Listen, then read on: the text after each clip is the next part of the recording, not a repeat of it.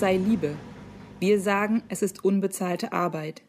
Sie nennen es Frigidität, wir nennen es Arbeitsverweigerung. Jede Fehlgeburt ist ein Arbeitsunfall. So beginnt Silvia Federicis Manifest Lohn gegen Hausarbeit von 1974.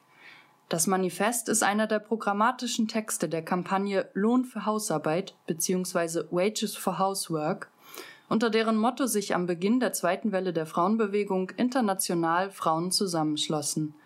In den nächsten rund 80 Minuten werden wir euch diese Kampagne vorstellen und fragen, was sie uns heute zu sagen hat. Dafür haben wir, die Gruppe Hausfriedensbruch aus Hamburg, ein Gespräch mit Lisa und Felix aus unserer Gruppe aufgenommen und ein Interview mit der Autorin und Care-Aktivistin Gabriele Winker geführt. Ihr hört außerdem Zitate aus der feministischen Theorie, Care-Arbeitsszenen aus der schönen Literatur und Musik zum Thema Haus- und Sorgearbeit. Mehr zu uns findet ihr unter hausfriedensbruch.noblogs.org. Wir beginnen unsere Sendung mit einer Vorstellung der Geschichte der Kampagne Lohn für Hausarbeit und ihrer feministischen Analyse der politischen Ökonomie. Im zweiten Teil fragen wir danach, wie sich die Sorgearbeitsregime seit den 1970er Jahren verändert haben. Zum Schluss der Sendung fragen wir nach den politischen Perspektiven, die eine Beschäftigung mit Lohn für Hausarbeit heute eröffnet. Ich spreche heute mit Lisa und Felix. Hi. Hallo.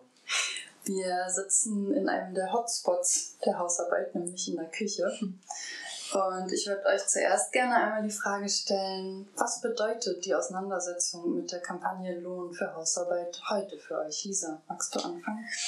Mm, für mich war irgendwie immer klar, dass ich Feministin bin und auch, dass ich gegen den Kapitalismus bin. Also habe ich immer gesagt, Feminismus muss antikapitalistisch sein und so. Und lange war das ähm, für mich so wie so eine uneingelöste Formulierung, dass ich mir das ganz wichtig war, das so auszudrücken, dass ich aber das nicht so richtig mit Inhalt füllen konnte. Ne? Also warum eigentlich ist Feminismus immer auch antikapitalistisch?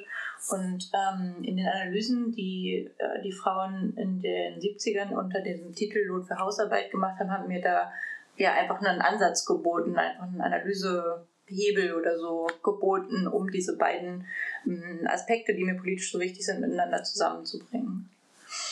Und du, Felix, warum ist dir das wichtig heute?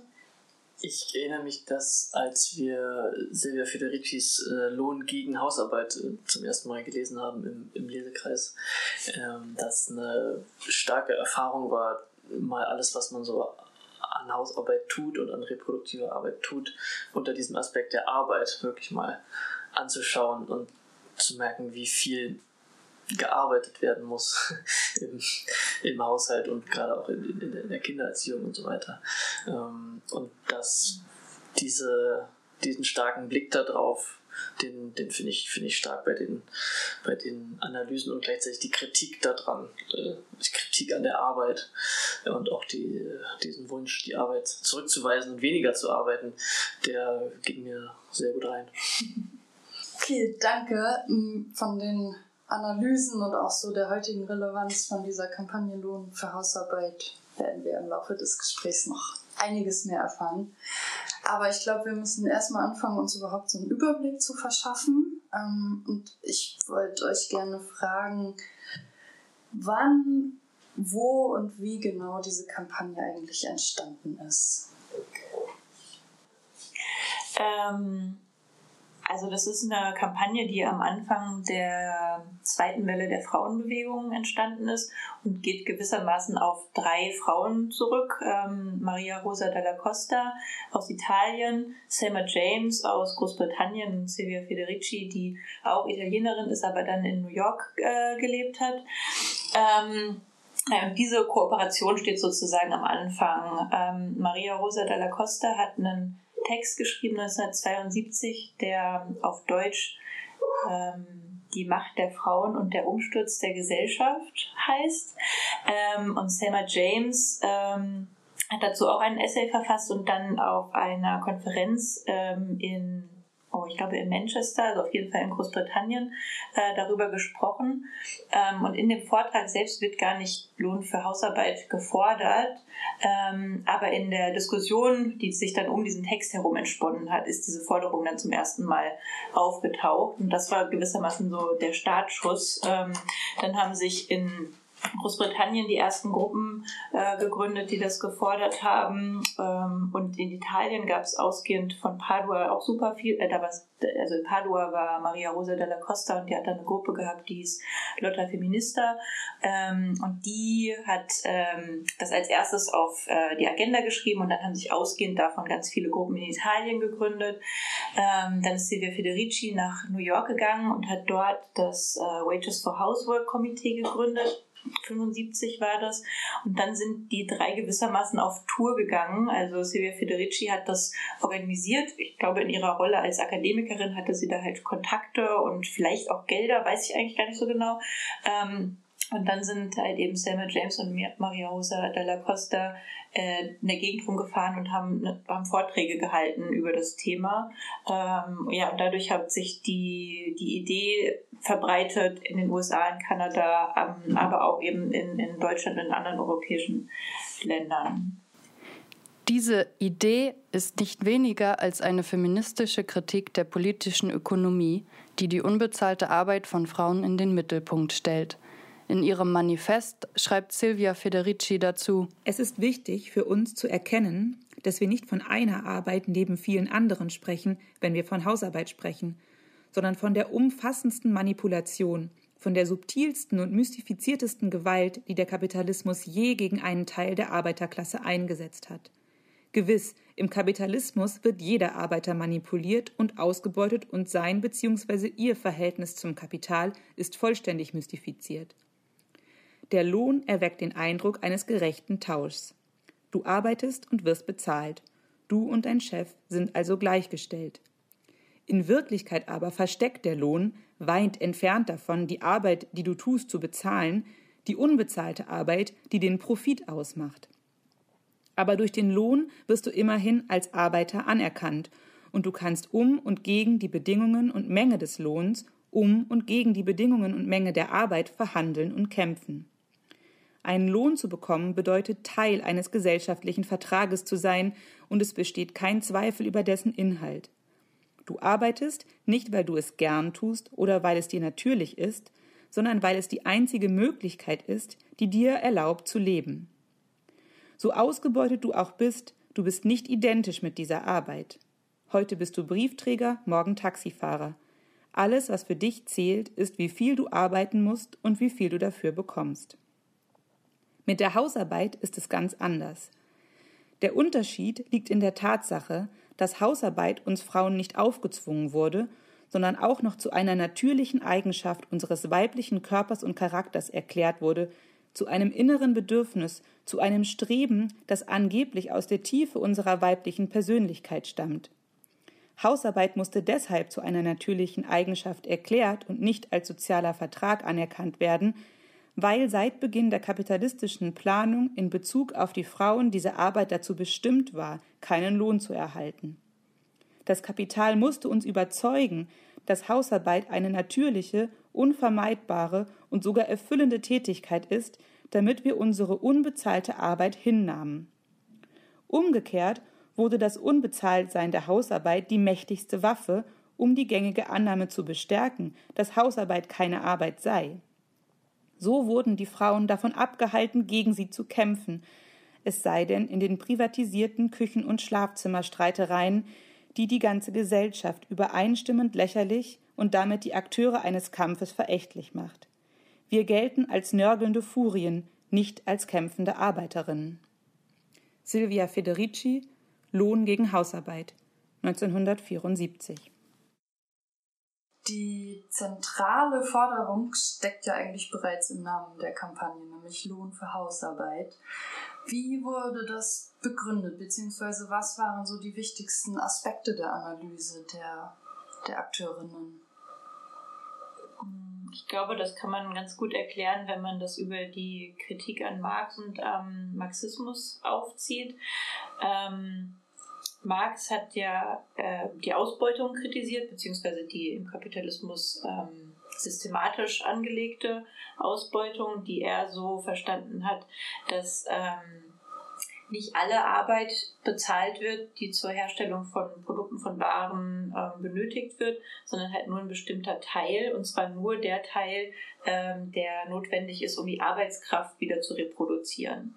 Und ähm, Jetzt haben die Frauen, also Silvia Federici und Maria Rosa della Costa oder ne, die, alle, die an dieser Analyse mitgearbeitet haben, äh, darauf hingewiesen, dass Marx bei diesen Kosten für die Reproduktion halt nur an Sachen gedacht hat, also an Lebensmittel, an Stoffe und an Früchte und an Nudeln und so, aber halt nicht daran gedacht hat, dass die Stoffe auch jemand zusammennähen muss und ähm, die, die Nudeln jemand kochen muss, sozusagen. Und deshalb diesen Bereich der der ganzen unbezahlten Arbeit, die da investiert wird, überhaupt nicht auf dem Schirm hatte. So.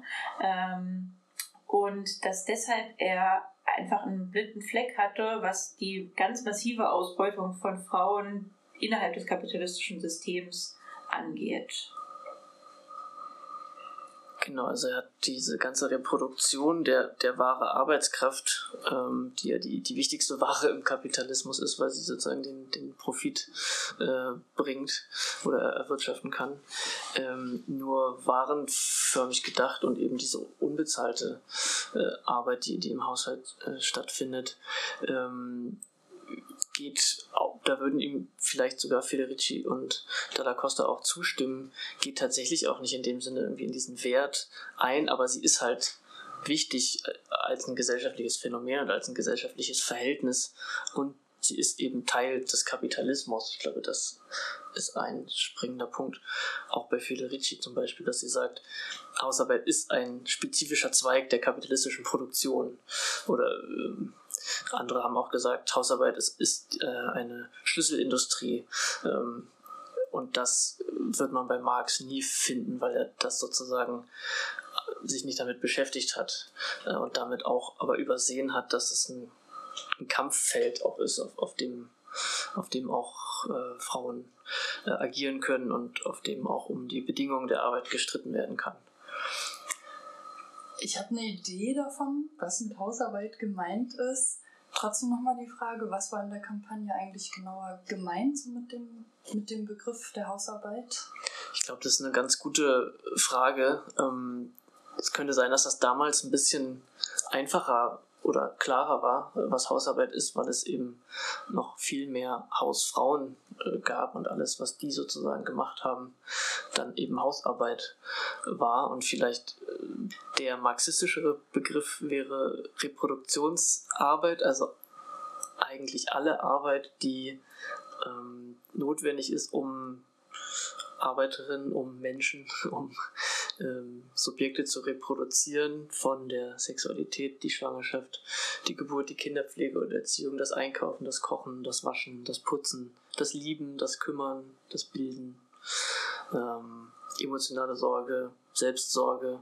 Also all diese Dinge äh, sind, sind Reproduktionsarbeit und der Kampagne ging es vor allem natürlich um die unbezahlte Arbeit. Also es gab ja immer schon auch Hausarbeit in dem Sinne sozusagen, die, die bezahlt war oder Reproduktionsarbeit, die, die bezahlt war, wenn man mal an Prostitution zum Beispiel denkt. Ähm, aber der Kampagne ging es vor allem um die unbezahlte Arbeit. Genau, und mit eben der Idee, ähm, sichtbar zu machen, dass der Kapitalismus auf diese Masse an unbezahlter Arbeit eben angewiesen ist, die aber völlig unsichtbar äh, stattfindet und auch noch verklärt wird als irgendwie so Liebesdienst und so weiter. Und es ist halt einer der Punkte, der innerhalb der Kampagne umstritten war und heute auch irgendwie total schwer zu rekonstruieren ist, ähm, ob das eigentlich eine eine strategische, polemische Forderung war, ähm, in dem Wissen, dass das schwierig wird, das überhaupt umzusetzen, ähm, oder ähm, ob das manche auch als realpolitische Forderung verstanden haben. As we go marching, marching,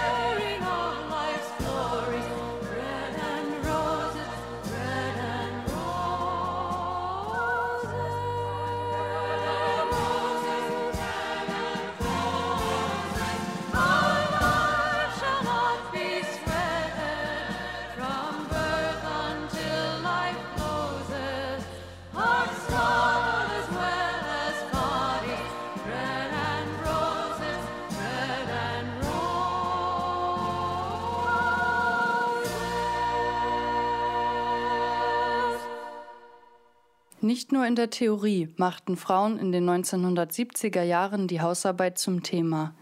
In Caroline Moores Roman Freundinnen, der wie Federicis Manifest 1974 erschien, drückt sich das Leid an der Hausarbeit und an dem mit ihr verbundenen Geschlechterverhältnis aus. Ich bin eine Hausfrau, mit der man nachsichtig umgeht, wenn man sie miserabel nennt. Und mit miserabel meine ich nicht nur schlecht, sondern elend, jammervoll, nach Erbarmen schreiend. Damit hatte ich nicht gerechnet, als ich mich in Robert verliebte und ihn heiratete. Mit Kindern hatte ich gerechnet und damit, dass ich für sie verantwortlich sein und sie erziehen würde. Aber mit dieser zehn bis vierzehnstündigen Vergewaltigung meiner Person, die sich tägliche Hausarbeit nennt, damit hatte ich nicht gerechnet. Nicht mit diesen in tausend Stücke gebrochenen Tagen, nicht mit dieser eisernen, unzerbrechlichen Kette aus Kleinigkeiten, die meinem Geist nichts und meiner Aufmerksamkeit alles abverlangten. Ich hatte in meiner verliebten Torheit den Gedanken daran verdrängt. Ich hatte vergessen, dass eines das andere nach sich zieht, wenn man eine Frau ist. Für einen Mann sieht das ganz anders aus. Von dem verlangt man nicht, wenn er es nicht schon vorher gewesen ist, dass er auf einmal Schuster oder Koch oder meinetwegen Zahnarzt wird und es sein ganzes Leben lang bleibt, weil er geheiratet und Kinder in die Welt gesetzt hat. Robert in seiner lückenlosen Männlichkeit, die aus dem fraglosen Akzeptieren jahrtausendealter Traditionen und einem völligen Mangel an Bereitwilligkeit besteht, sich in einen weiblichen Menschen hineinzudenken, Robert hielt es für selbstverständlich, dass eine Frau die Hausarbeit liebt. Er merkte nichts von meinem langsam anwachsenden Hass gegen diese mir aufgezwungene stupide Tätigkeit, die mich wie ein Huhn zwischen Kindernachtöpfen und Kochtöpfen hin und her jagte, die meinen Verstand langsam zersetzte, deren Monotonie mich auslaugte und schließlich sogar meine an sich beträchtlichen sexuellen Fähigkeiten und Freuden bis auf einen geringfügigen Rest abtötete.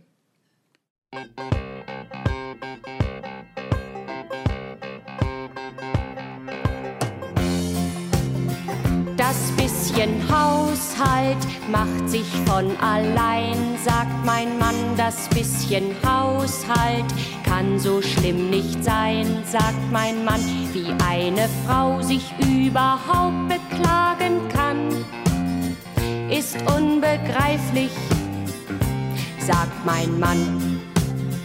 Das bisschen Kochen ist doch halb so wild, sagt mein Mann, was für den Abwasch ganz genau so gilt, sagt mein Mann, wie eine Frau von heute darüber stöhnen kann, ist ihm ein Rätsel, sagt mein Mann. Und was mein Mann sagt, stimmt haargenau. Ich muss das wissen,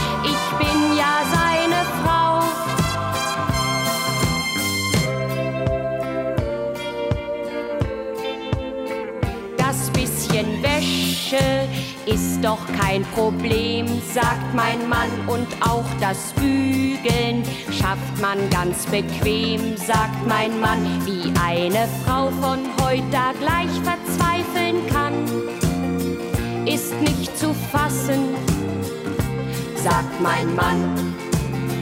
Und was mein Mann sagt, stimmt haargenau. Ich muss das wissen, ich bin ja seine Frau.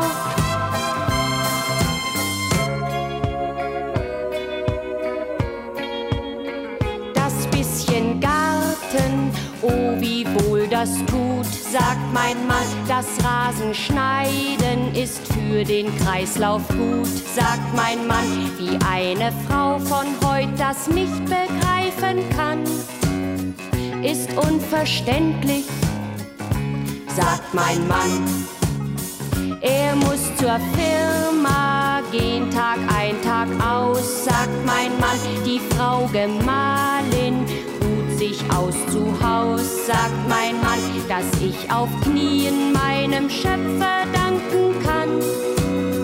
Wie gut ich's habe, sagt mein Mann, dass ich auf Knien meinem Schöpfer danken kann gut ich's habe, sagt mein Mann, dass ich auf Knien meinem Schöpfer danken kann. Wie gut ich's habe, sagt mein Mann.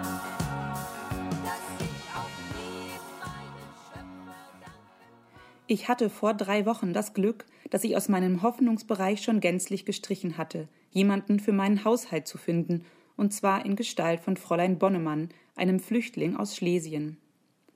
Für Fräulein Bonnemann, die ihr Leben einsam und mühselig als Schneiderin fristete, die sich von der Stadt nicht assimilieren ließ, der man aus 20 Metern Entfernung noch immer den Flüchtling ansieht für Fräulein Bonnemann war die totale Abwesenheit hausfraulicher Begeisterung und Tugend in meiner Person ein Geschenk des Himmels, das sie immer noch nicht ganz begreift. Sie stürzte sich nach ungläubigem Zögern auf meinen Haushalt wie ein ausgehungerter Bussard auf eine fette Maus. Sie machte die Erfahrung, dass es so etwas gibt. Frauen, die einen augenscheinlich sympathischen, der Familie ergebenen Ehemann und vier reizende, gesunde Kinder haben und sich trotzdem nicht voller Dankbarkeit und Hingabe auf die Arbeit stürzen, die deren Wohlbefinden gewährleistet. Und ich erkannte, dass es so etwas gibt. Frauen, die mit einer angeborenen Leidenschaft die Hausarbeit lieben, so wie es, um auf meinen vorhergehenden Vergleich zurückzukommen, ja auch Männer gibt, die gern ihr Leben lang Schuster oder Koch oder Zahnarzt sind. Obendrein werden sie noch dafür bezahlt. Auch Fräulein Bonnemann wird für eine Arbeit gut bezahlt, die ich 17 Jahre lang umsonst getan habe. Auf einmal ist meine Arbeit mehr als 1000 Mark im Monat wert, weil nicht ich, sondern jemand anders sie macht. Caroline Moore, Freundinnen, 1974. Moores Protagonistin erlebt es als Erleichterung, die Hausarbeit loszuwerden, indem sie eine andere Frau dafür bezahlt. Das weist auf eine der Kritiken hin, der sich die Kampagne Lohn für Hausarbeit immer wieder gestellt hat.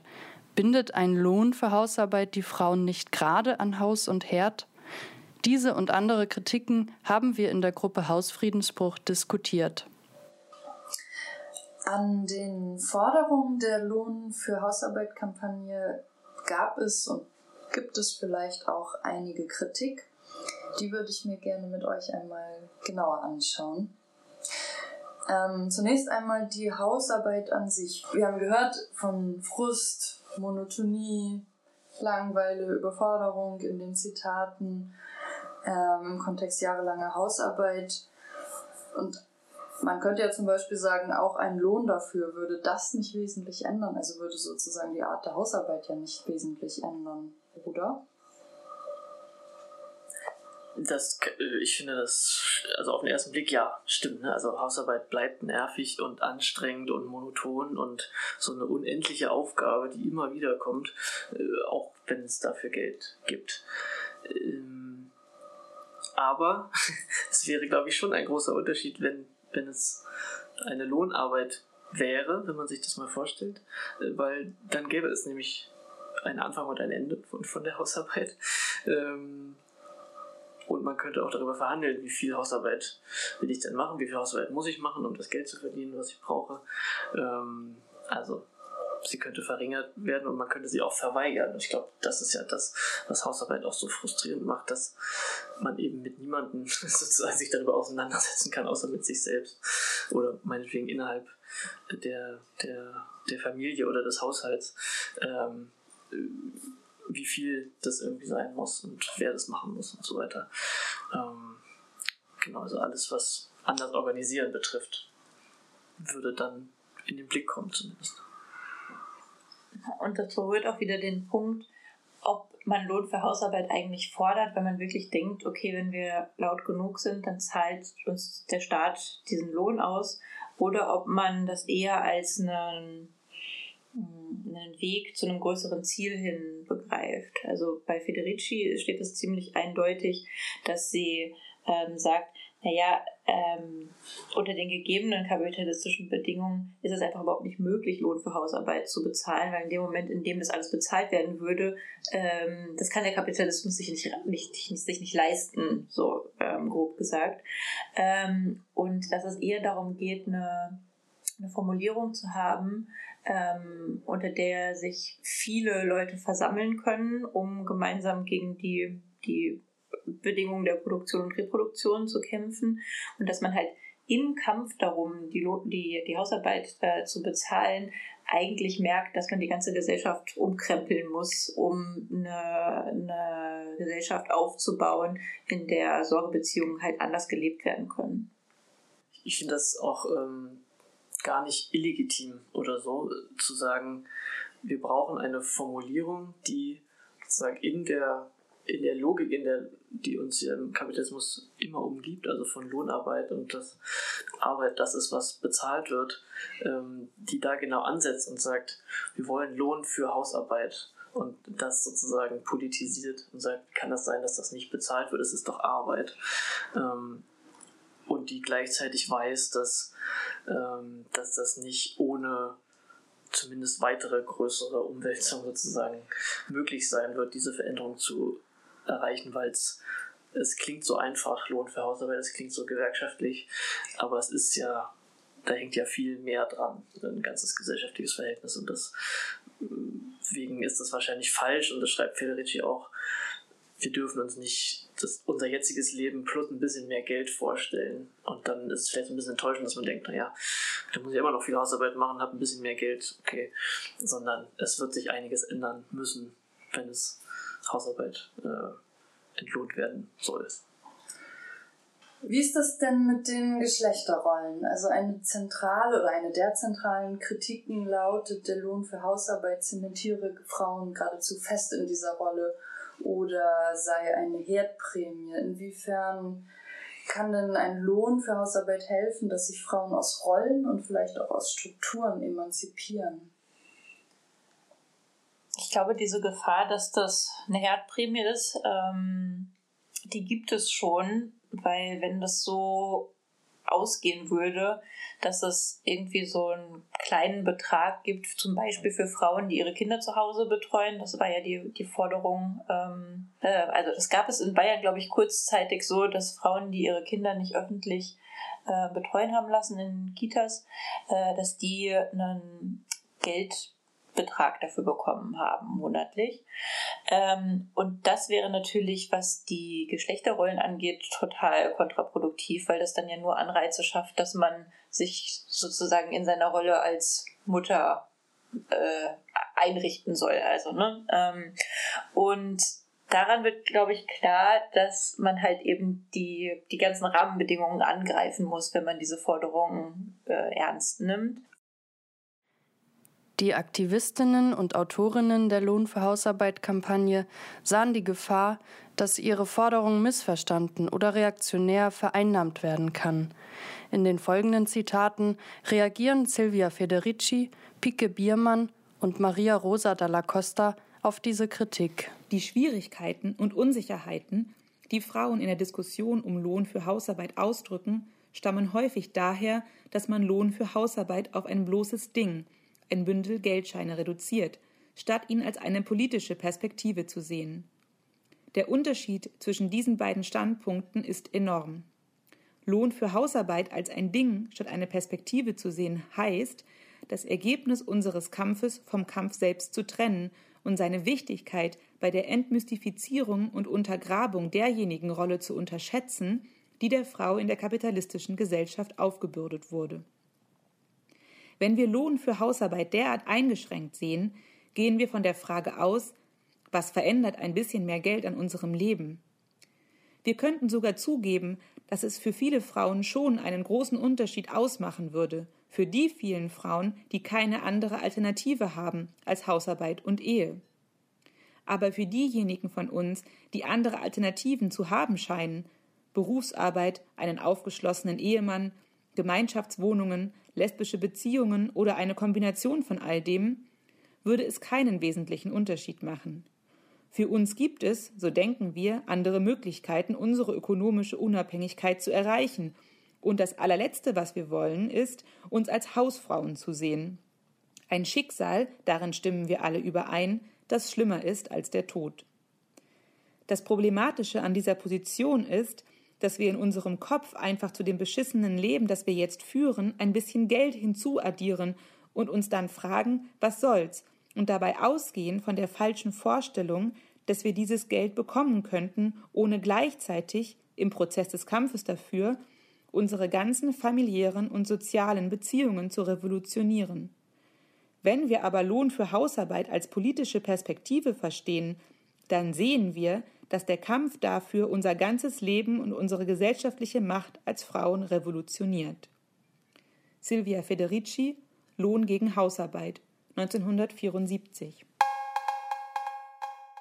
Nur wenn wir eigenes Geld in der Hand haben, können wir den Kampf um die Arbeitszeit eröffnen. Kampf um die Arbeitszeit meint Verkürzung der Arbeitszeit, Zeit gewinnen für sich selbst, für die eigenen Bedürfnisse, um Politik machen zu können und die eigene Zukunft zu organisieren. Subjekt werden und dabei vielleicht endlich Liebe von Arbeit, Gewalt und Verzicht auf das eigene Glück befreien.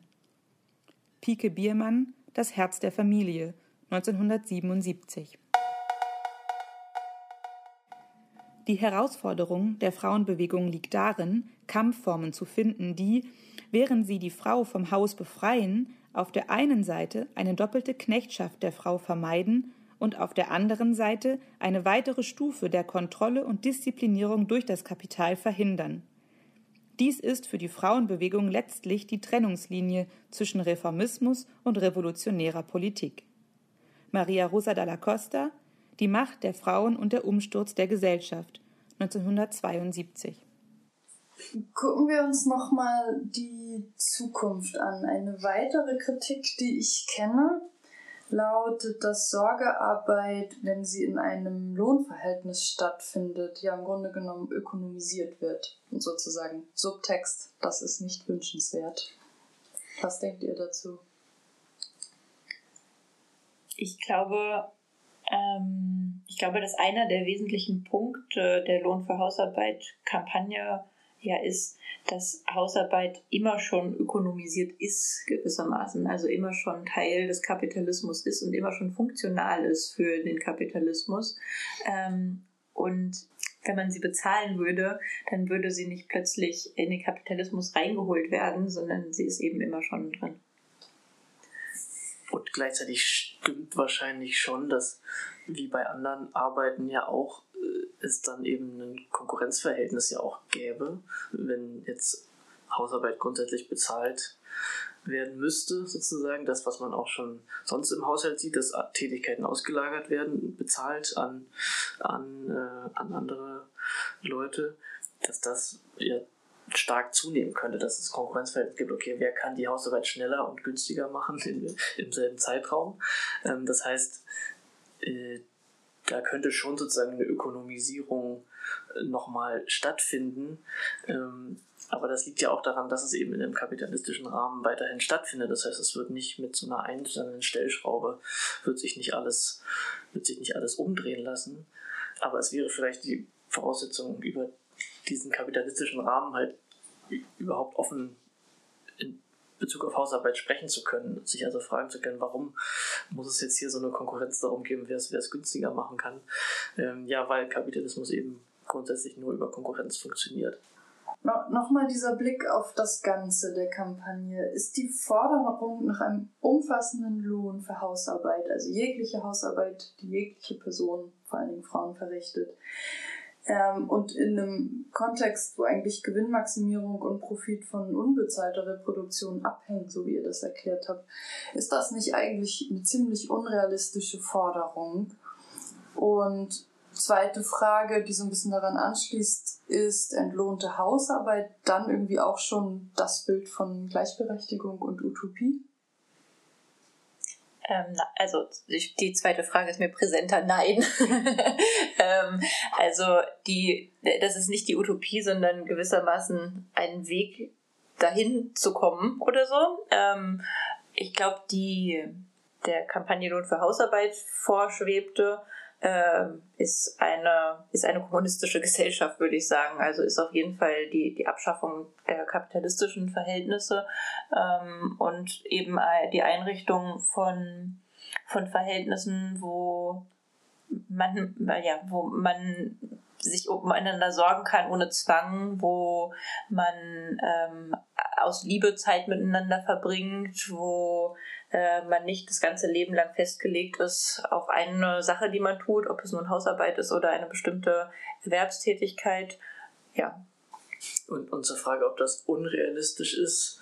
Ähm, also ja, die Analyse ist ja zu sagen, der Kapitalismus ist angewiesen auf ähm, diese unbezahlte Arbeit, also nur durch oder auf Reproduktionsarbeit erstmal, vielleicht ob sie bezahlt ist oder nicht, ist vielleicht nochmal eine andere Frage, aber es muss Reproduktionsarbeit stattfinden, weil es muss, sonst kann es keine Menschen geben und keine Gesellschaften, also auch kein Kapitalismus. Ähm, und wenn dieser ganze Bereich, der eben aus historisch sich sozusagen so durchgesetzt wurde, dass das unbezahlt ist, wenn das alles bezahlt werden würde, dann würde auf jeden Fall die, die Möglichkeit, Profit zu machen, ganz stark eingeschränkt werden. Und das äh, lässt sich der Kapitalismus äh, ja selten gefallen. Ähm, von daher ist das sicherlich als diese Forderung, wir wollen Lohn für Hausarbeit vom Staat, wie es, in einem Flugblatt hier hieß, ähm, für alle Frauen, ähm, sicherlich nicht als so eine Ein-Punkt-Forderung irgendwie durchzusetzen, sondern das ist ein Eingriff oder ein Einstiegspunkt in eine größere Transformation, die versucht, diese Erfahrung von wir arbeiten und werden nicht bezahlt aufzugreifen und in, in eine antikapitalistische Mobilisierung irgendwie ein, einzubringen. Und die Forderung greift eigentlich auch dann Kapitalismus in seinem Grundprinzip schon an, so wie ihr das erklärt. Was so schön ist Ja. daran, finde ich, weil sie es gar nicht, weil sie es gar nicht so rausschreien muss, zu sagen, oder weil es so abstrakt ja auch ist, manchmal zu sagen, wir wollen den Kapitalismus abschaffen, klar, das wollen wir irgendwie alle, aber Das wäre schön. Sorry. wir wollen es nicht alle, stimmt, wir, wir, die wir es wollen, die wir wollen es, ähm, sondern es kommt ja so, es geht ja einfach um Gerechtigkeit erstmal sozusagen, ne? wir wollen Lohn für die Arbeit, die wir ja tun. Ja, es kommt viel unscheinbarer daher, als es ist. Also, dass da eine revolutionäre Perspektive dahinter steckt, sieht man der Forderung nicht auf den ersten Blick an. Was ja vielleicht auch die, die, der Fallstrick dann, dann war, dass da eben auch eine Frage davon ist, wie wird das dann konkret ausgedeutet. Ne? Dass dann auch Leute gesagt haben, wir wollen keinen Lohn für Hausarbeit, also feministische Frauen auch gesagt haben, weil dann, dann werden wir auch für immer als Hausarbeiter enden, sozusagen. Ne? Also das ist genau diese Frage von, was heißt das eigentlich, sich das vorzustellen, das wäre erfüllt, die Forderung, dass das da äh, unterschiedliche Auslegungen von gab.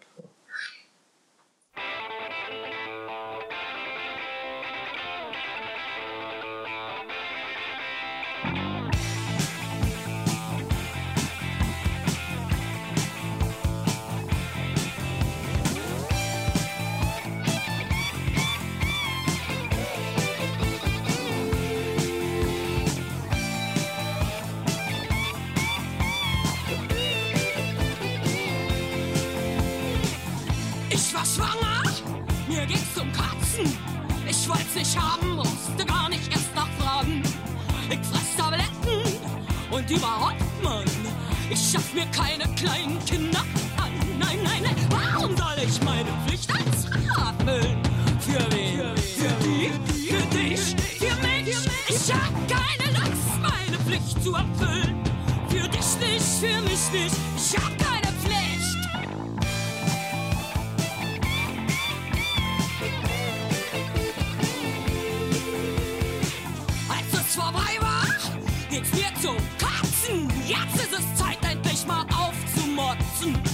Ich fress Tabletten und überhaupt,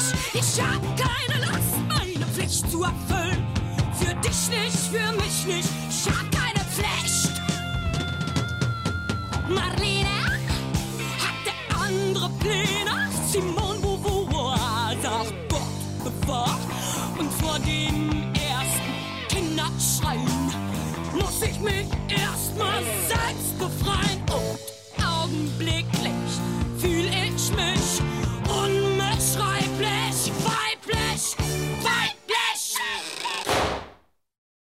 Als die Kampagne Lohn für Hausarbeit in der ersten Hälfte der 1970er Jahre entstand, lebten die Initiatorinnen in einer Zeit der komplementären geschlechtlichen Arbeitsteilung.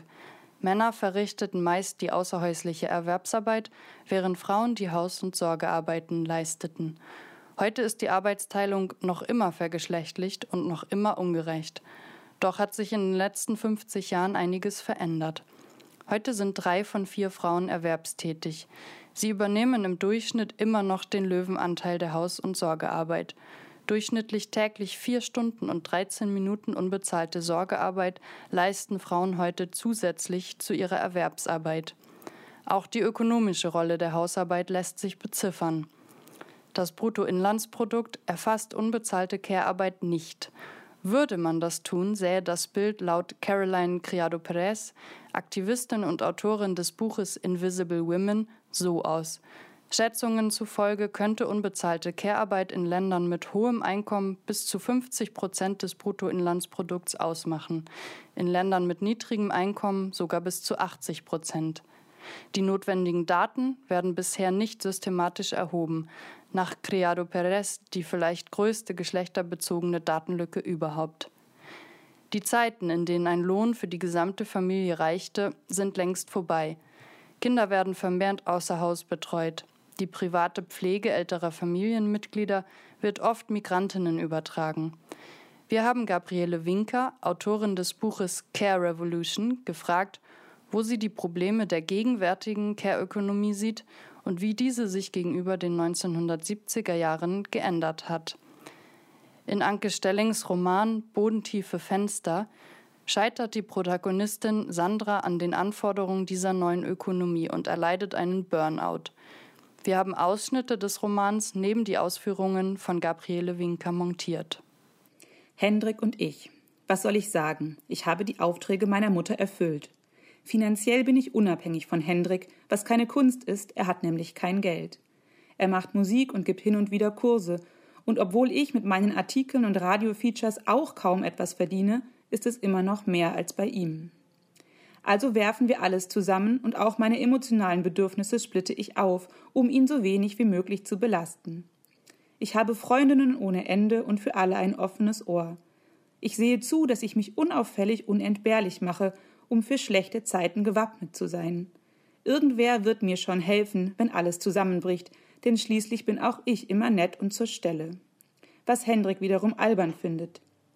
Er denkt, indem wir einfach nur hier im Wohnprojekt wohnten, hätten wir genug Vorsorge getroffen, weil man sich auf Satzungen verlassen könne, auf den Wortlaut schriftlicher Verträge.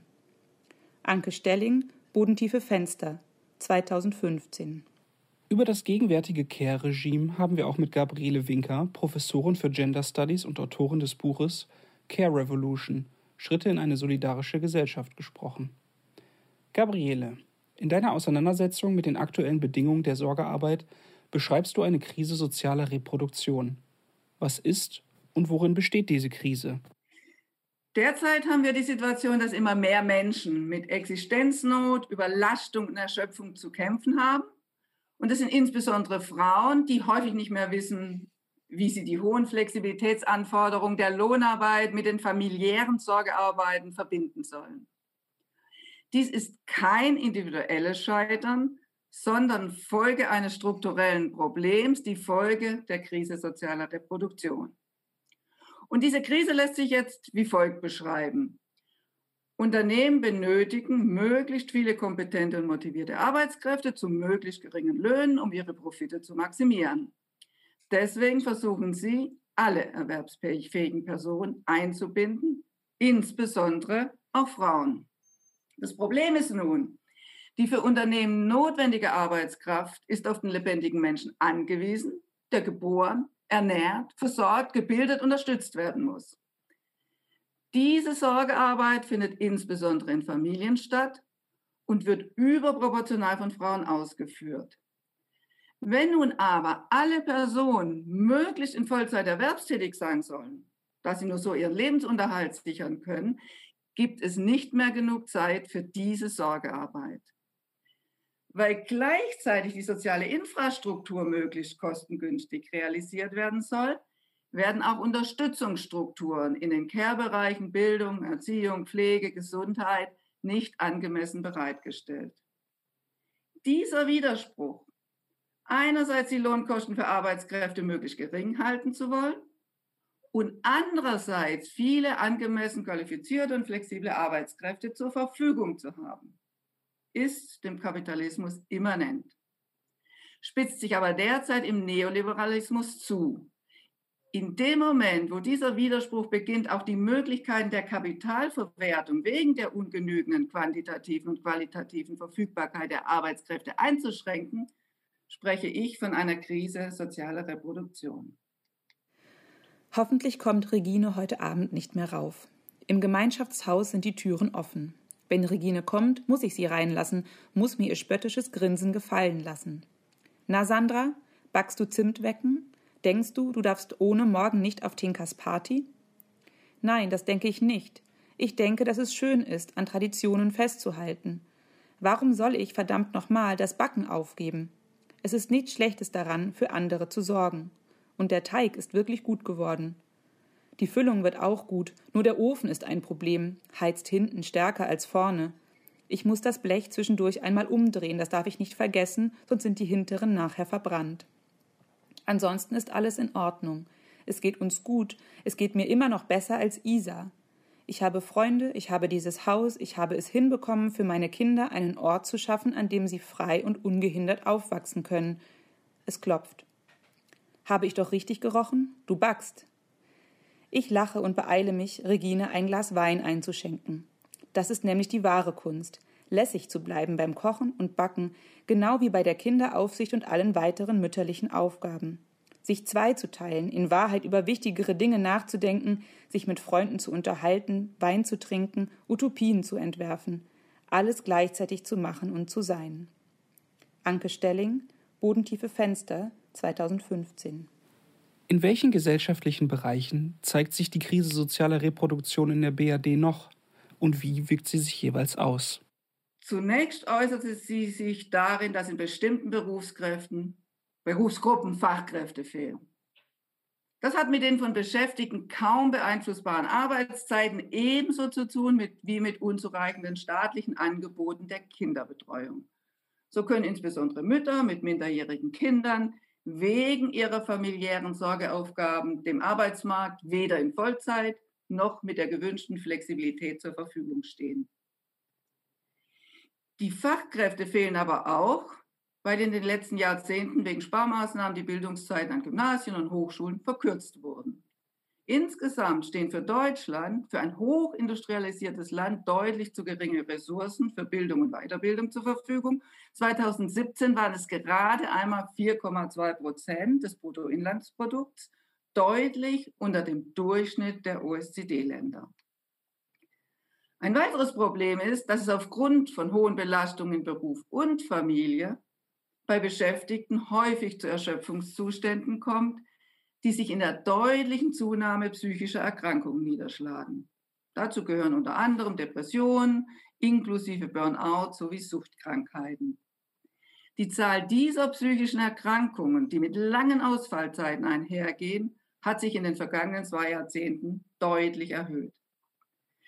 Es lässt sich also festhalten, die neoliberale Politik stellt nicht nur die Lebensgrundlage vieler Menschen in Frage, sondern löst auch die Verwertungsprobleme des Kapitals nicht. In der Folge spitzen sich die sozialen Auseinandersetzungen um die Daseinsvorsorge zu. Die Nachricht von meinem Zusammenbruch verbreitet sich schnell. Gewiss nicht durch Jörn, der hält sich streng an die ärztliche Schweigepflicht. Aber da sind die Nachbarn, Ricarda, die mir meinen Redeschwall an der S-Bahn verzeiht, die Kita-Mütter, die am Tor zusammenstehen. Es sei ja auch längst abzusehen gewesen, dass so etwas passiere, alles nur eine Frage der Zeit. Ich bin in bester Gesellschaft. Claudia, Regine, ein Fünftel aller Lehrerinnen und Erzieherinnen meiner Kinder, ein Anstieg der Fälle um das 18-fache seit 2004.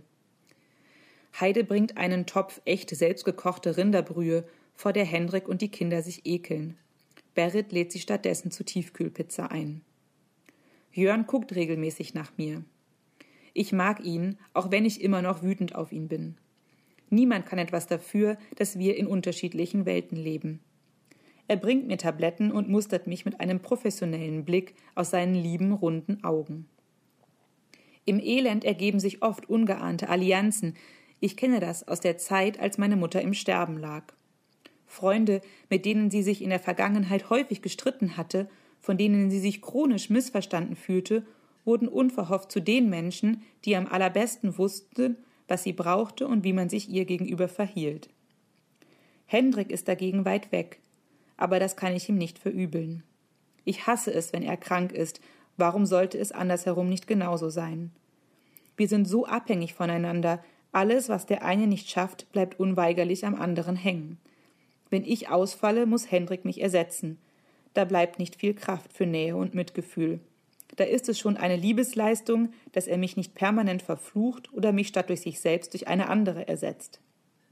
Wenn die Kinder abends im Bett sind, setzt Hendrik sich aufs Sofa, guckt eine Serie.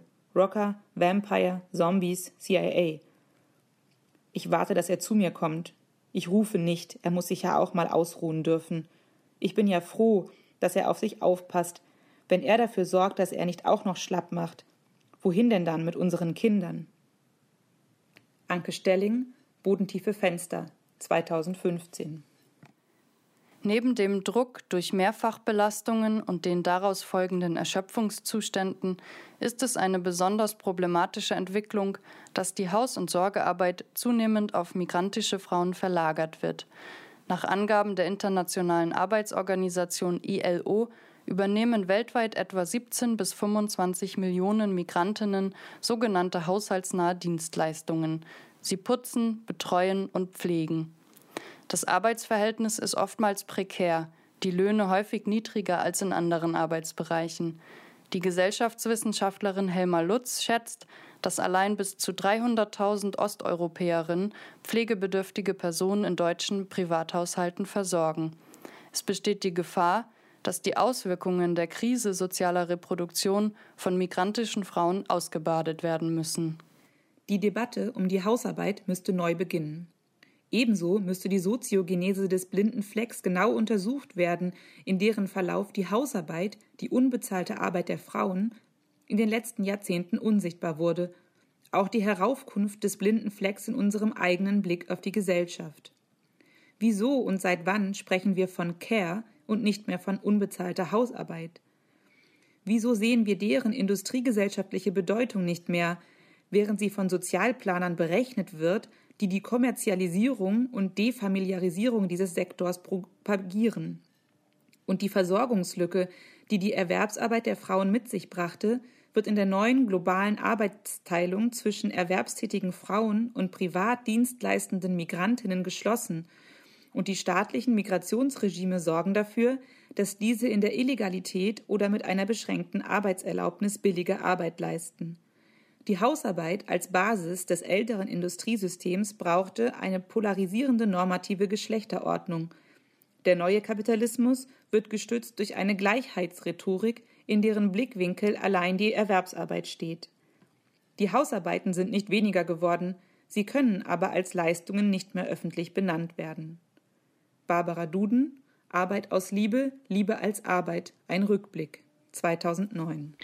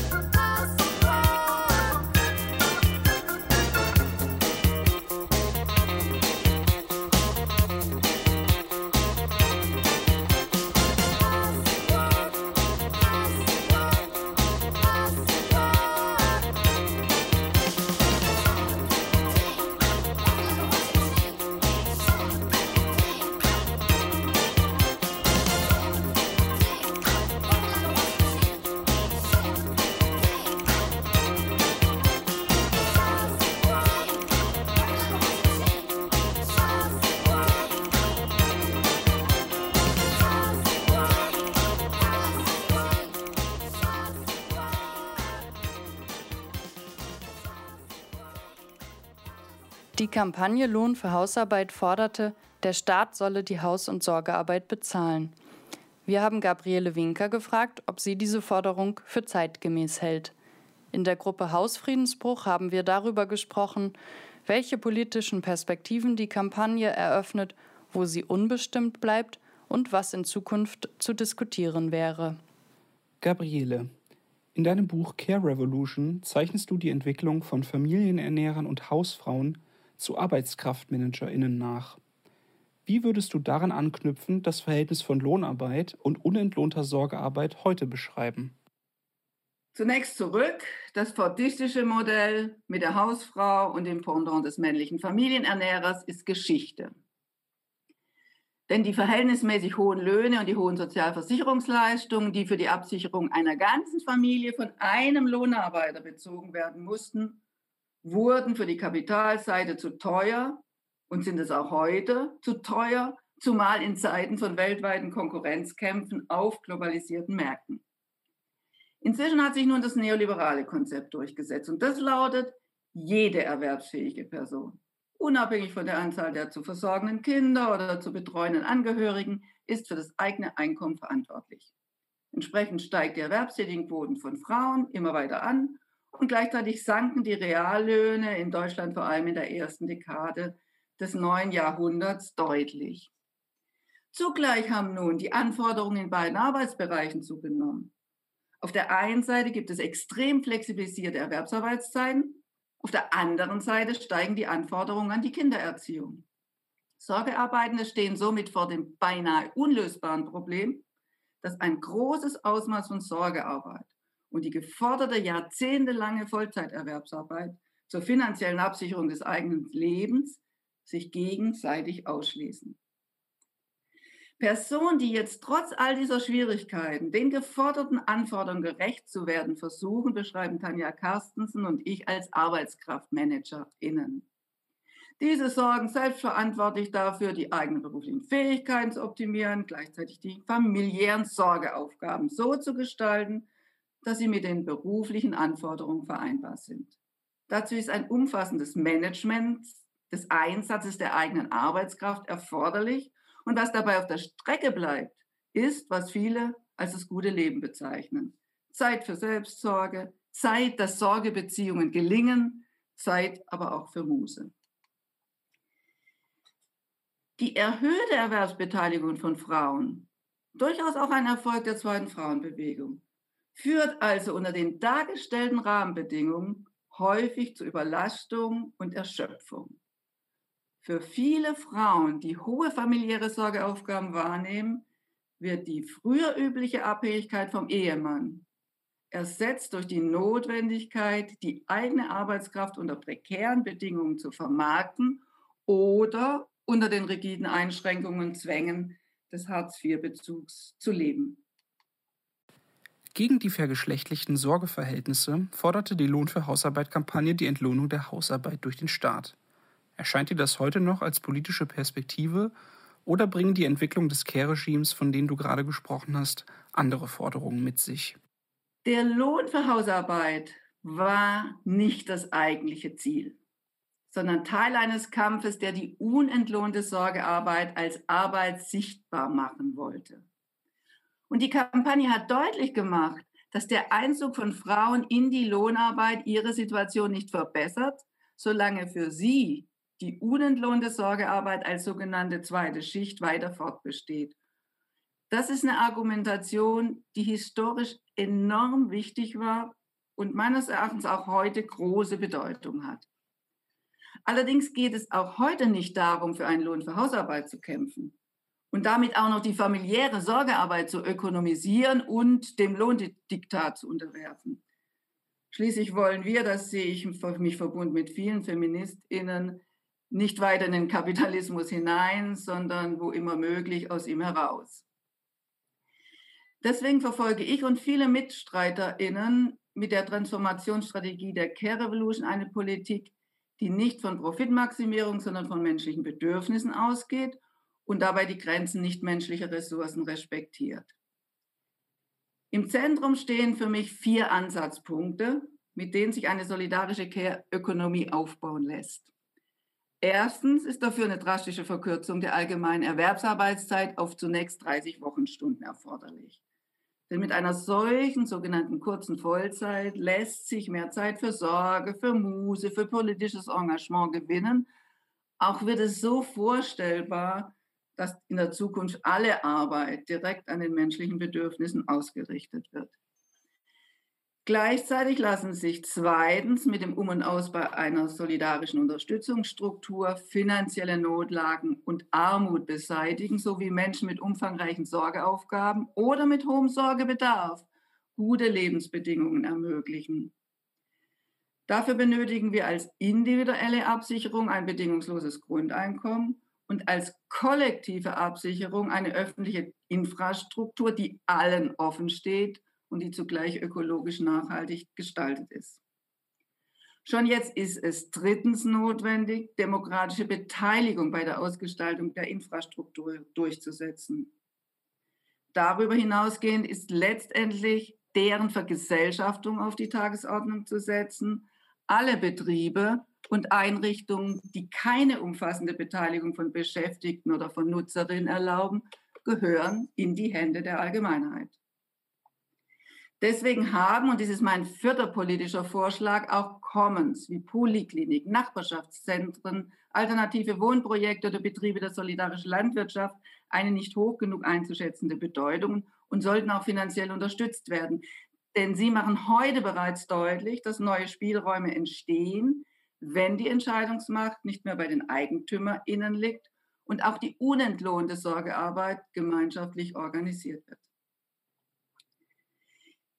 Die hier von mir dargestellte politische Agenda erfordert darüber hinaus, so meine ich, eine konkrete Utopie, also die Vorstellung von einer zukünftigen solidarischen Gesellschaft. In dieser spielen Sorgebeziehungen eine zentrale Rolle und in ihr ist die Trennung von entlohnter und unentlohnter Arbeit aufgehoben. In einer solchen solidarischen Gesellschaft haben dann alle Menschen freien Zugang zu dem, was in arbeitsteiliger Praxis geschaffen wird und alle tragen in einem selbstgewählten Umfang zur notwendigen Arbeit bei. Alle können somit ihre Bedürfnisse befriedigen, umfassend, ohne jemanden auszuschließen und auch nicht auf dem Rücken anderer, bei gleichzeitiger Respektierung der Ökosysteme und auch des Lebensraums nichtmenschlicher Leben, Lebewesen.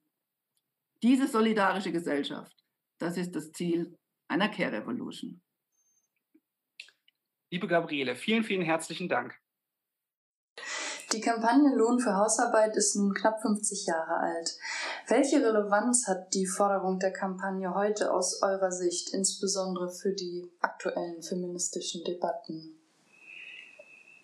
Ich glaube zunächst mal ähm, kann man sich daran deutlich machen, dass man sich nicht darauf runterhandeln lassen sollte, ähm, nur die gleiche Verteilung von Care-Arbeit zwischen den Geschlechtern zu fordern, zum Beispiel, sondern dass, ähm, dass man tatsächlich einen revolutionären Ansatz in der Hand hat, wenn man ähm, dieses, dieses Care-Arbeitsthema zur Grundlage des politischen Handelns macht.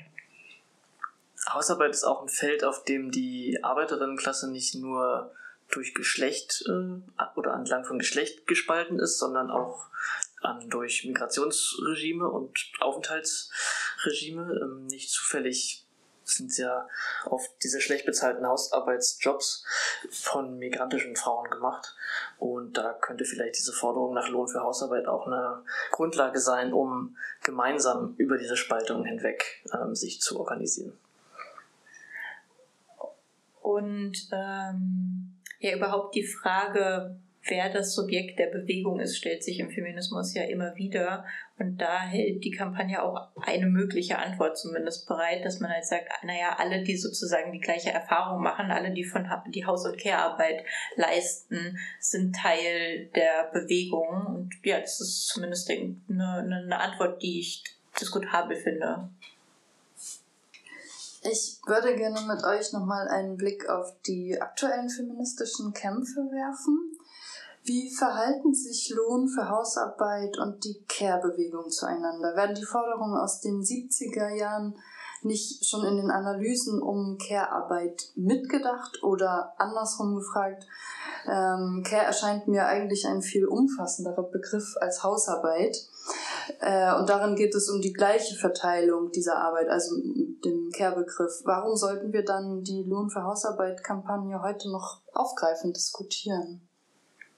Hm, ich glaube, die Lohn für Hausarbeit-Kampagne und die Care-Bewegung heute teilen auf jeden Fall total viel, weil beide streben eine, eine bedürfnisorientierte Care-Ökonomie an, die man auch Kommunismus nennen könnte. Ne? Also eine, äh, eine Gesellschaft, wo Sorgebeziehungen im Zentrum stehen und wo jeder nach seinen Bedürfnissen äh, bekommt, was er braucht und jeder nach seinen Fähigkeiten mithelfen kann, diese Sachen dafür zu beschaffen. Ähm, Punkt erstmal. Ein Unterschied zwischen Care-Bewegung und Lohn für Hausarbeit-Kampagne ist, denke ich, dass die Care-Bewegung sehr stark sich über den Arbeitsinhalt definiert, also darüber, was da eigentlich gemacht wird, nämlich dass Sorgearbeit geleistet wird und egal, ob sie bezahlt ist oder ob sie unbezahlt ist. Also da sind Leute organisiert, die in Krankenhäusern arbeiten und aber auch Leute, die ihre Angehörigen pflegen und dafür schlecht oder gar nicht bezahlt werden. Und die Lohn für Hausarbeit-Kampagne hat demgegenüber ja ganz explizit auf diese unbezahlte Hausarbeit abgestellt, um zu zeigen, dass die funktional ist für den Kapitalismus und um das anzugreifen. Ähm, ja, ich glaube, das ist voll der wichtige Punkt, den du da gemacht hast, weil es ist ja, also es ist erstmal total cool, dass die ähm, Care-Bewegung so breit sein kann, dass da eben Leute aus so unterschiedlichen bezahlten und unbezahlten Tätigkeiten organisiert sind. Mm, und das ist aber ähm, was die Analyse angeht, verliert es sozusagen ein bisschen an Schärfe dadurch, dass, äh, die man halt wieder reinbekommt, wenn man sich die Kampagne aus den 70ern anschaut. Weil gerade dadurch, wie du sagst, dass die auf die unbezahlte Arbeit ähm, abgestellt haben, sie halt eben deutlich gemacht haben, dass diese unsichtbare Arbeit notwendig für den Kapitalismus ist und dass sie hauptsächlich von Frauen geleistet wird und sozusagen so einen ganzen materialistischen Analysezugang geschaffen haben, der so, der nicht mehr so präsent ist ist in dieser ganzen breiten Bewegung. Welche Fragen müssen aus eurer Sicht in den gegenwärtigen feministischen Debatten stärker aufgegriffen, wieder ausgegraben oder auch weitergedacht werden? Ich glaube, das sind dieselben Fragen, die die Frauen in den 70er Jahren auch diskutiert haben und ähm, wo es auch unterschiedliche Positionen einfach zu dokumentiert gibt. Ähm, sowas wie ähm, wollen wir eigentlich, dass die Haus- und Sorgearbeit kollektiviert wird? Also wollen wir sowas wie Suppenküchen und Milchbars und äh, Kinderläden? Ähm, und wenn ja, auf welche Weise wollen wir das? Und wollen wir, dass der Staat das bezahlt oder wollen wir dafür staatliche Stellen haben, die das schaffen? Ähm, also ich persönlich würde sagen, wir wollen keine staatlichen Stellen die haben, die das schaffen, sondern wir wollen es ähm, selber in die Hand nehmen, weil das ist was, was zu diskutieren ist ähm, dann auch jetzt mal angenommen, es würde uns gelingen, so lokale Sorgestrukturen ähm, auszudenken und zu etablieren. Wie kann man die zusammenschließen, damit es wirklich eine gesellschaftsverändernde Kraft ist und nicht nur, also was auch was ist, aber nicht nur ein besseres Leben für die paar wenigen, die es geschafft haben, sich zusammenzuschließen, ergibt. Ein Aspekt, den ich auch noch spannend finde, ist die Frage der, der Technisierung, weil das in den 70ern auch schon äh, stark diskutiert wurde. Also inwiefern ist das Problem mit Hausarbeit jetzt ein technisches, dass man es irgendwie effizienter oder äh, ja, rationalisierter machen kann? Ähm, oder inwieweit ist diese Technisierung eigentlich auch vielleicht nicht wünschenswert, weil dann äh, auch der Zwang entsteht, Sachen zu, zu rationalisieren, die vielleicht ähm, auch gut sind, dass sie nicht weiter äh, rationalisiert werden. Also gerade wenn es um Sorgearbeit an Menschen geht. Der Pflegeroboter. Der Pflegeroboter, genau. Als Schreckbild, ja. Mm, wir müssten mehr darüber sprechen, ähm, wie sich die unbezahlte Arbeit politisieren lässt, statt nur darüber, wie wir sie anders verteilen können. Also ich habe das Gefühl, wir sprechen viel darüber, wie bringen wir unsere CIS-Typen dazu, auch den Abwasch zu machen, was auch voll die wichtige Frage ist. Ähm, aber vor dem Hintergrund der Auseinandersetzung mit der Lohn für Hausarbeitskampagne ähm, können wir uns halt auch fragen, wie können sich die abwaschenden äh, Menschen insgesamt zusammentun und versuchen, äh, davon ausgehend ähm, Politik zu machen. Wir fordern vom Staat Lohn für Hausarbeit für alle Frauen. Um die Hausarbeit zu verringern, um essen zu gehen, um Maschinen endlich für uns arbeiten zu lassen und um unser Dasein als Haussklavinnen zu verweigern. Um die Bedingungen und den Lohn für den außerhäuslichen zweiten Arbeitsplatz bestimmen zu können um entscheiden zu können, ob wir überhaupt diese zweite Arbeit wollen, um den Männern entgegentreten zu können, wenn wir mit ihnen und wenn wir für sie arbeiten. Geld heißt Unabhängigkeit. Um zu bestimmen, was für eine Sexualität wir wollen. Um zu bestimmen, wann und zu welchen Bedingungen wir Kinder haben wollen. Um unseren Kindern das zu geben, was wir für richtig halten. Um anständige Wohnungen zu verlangen und zu bekommen um bezahlten Urlaub zu verlangen und zu bekommen von aller Arbeit. Kampagne um Lohn für Hausarbeit England. Flugblatt an alle Regierungen. 1974. Dies war ein Feature der Gruppe Hausfriedensbruch aus Hamburg. Mehr zu uns sowie zu den angesprochenen Texten findet ihr auf unserem Blog unter hausfriedensbruch.noblogs.org. Wir bedanken uns bei Gabriele für das Interview, bei Judith für das Einlesen der Zitate sowie bei Beata für die technische Unterstützung.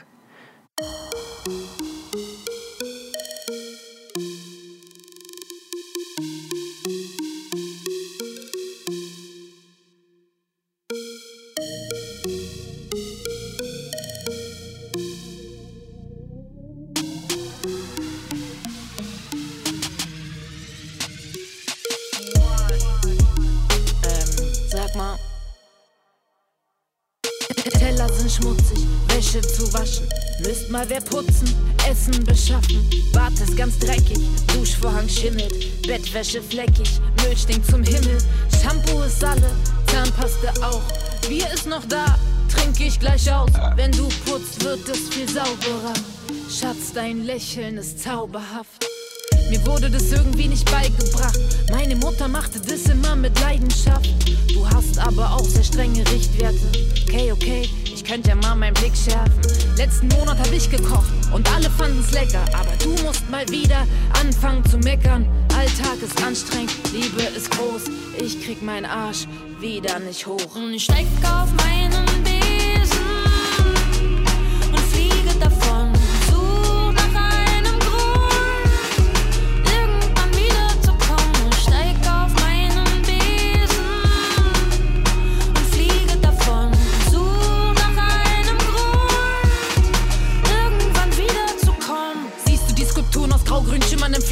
Ich hab sie aus Aschenbecher, Tassen, Schimmel gebaut. Das ist Kunst, ey, wirf das auf keinen Fall weg.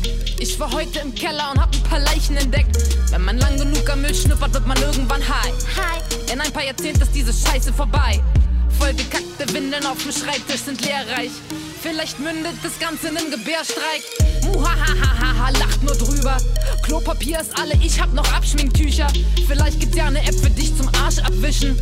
Echt mal, deine Lage ist hart beschissen. Vielleicht sollte ich statt Gläsern mal jemandes Fresse polieren. Nach paar Jahrhunderten müsste mal wer die Message kapieren. Notunterkunft, Platte, Altbau und Traumhaus ist es für Fürsorge, Hooligans und militante Hausfrauen. Ich steig auf meinen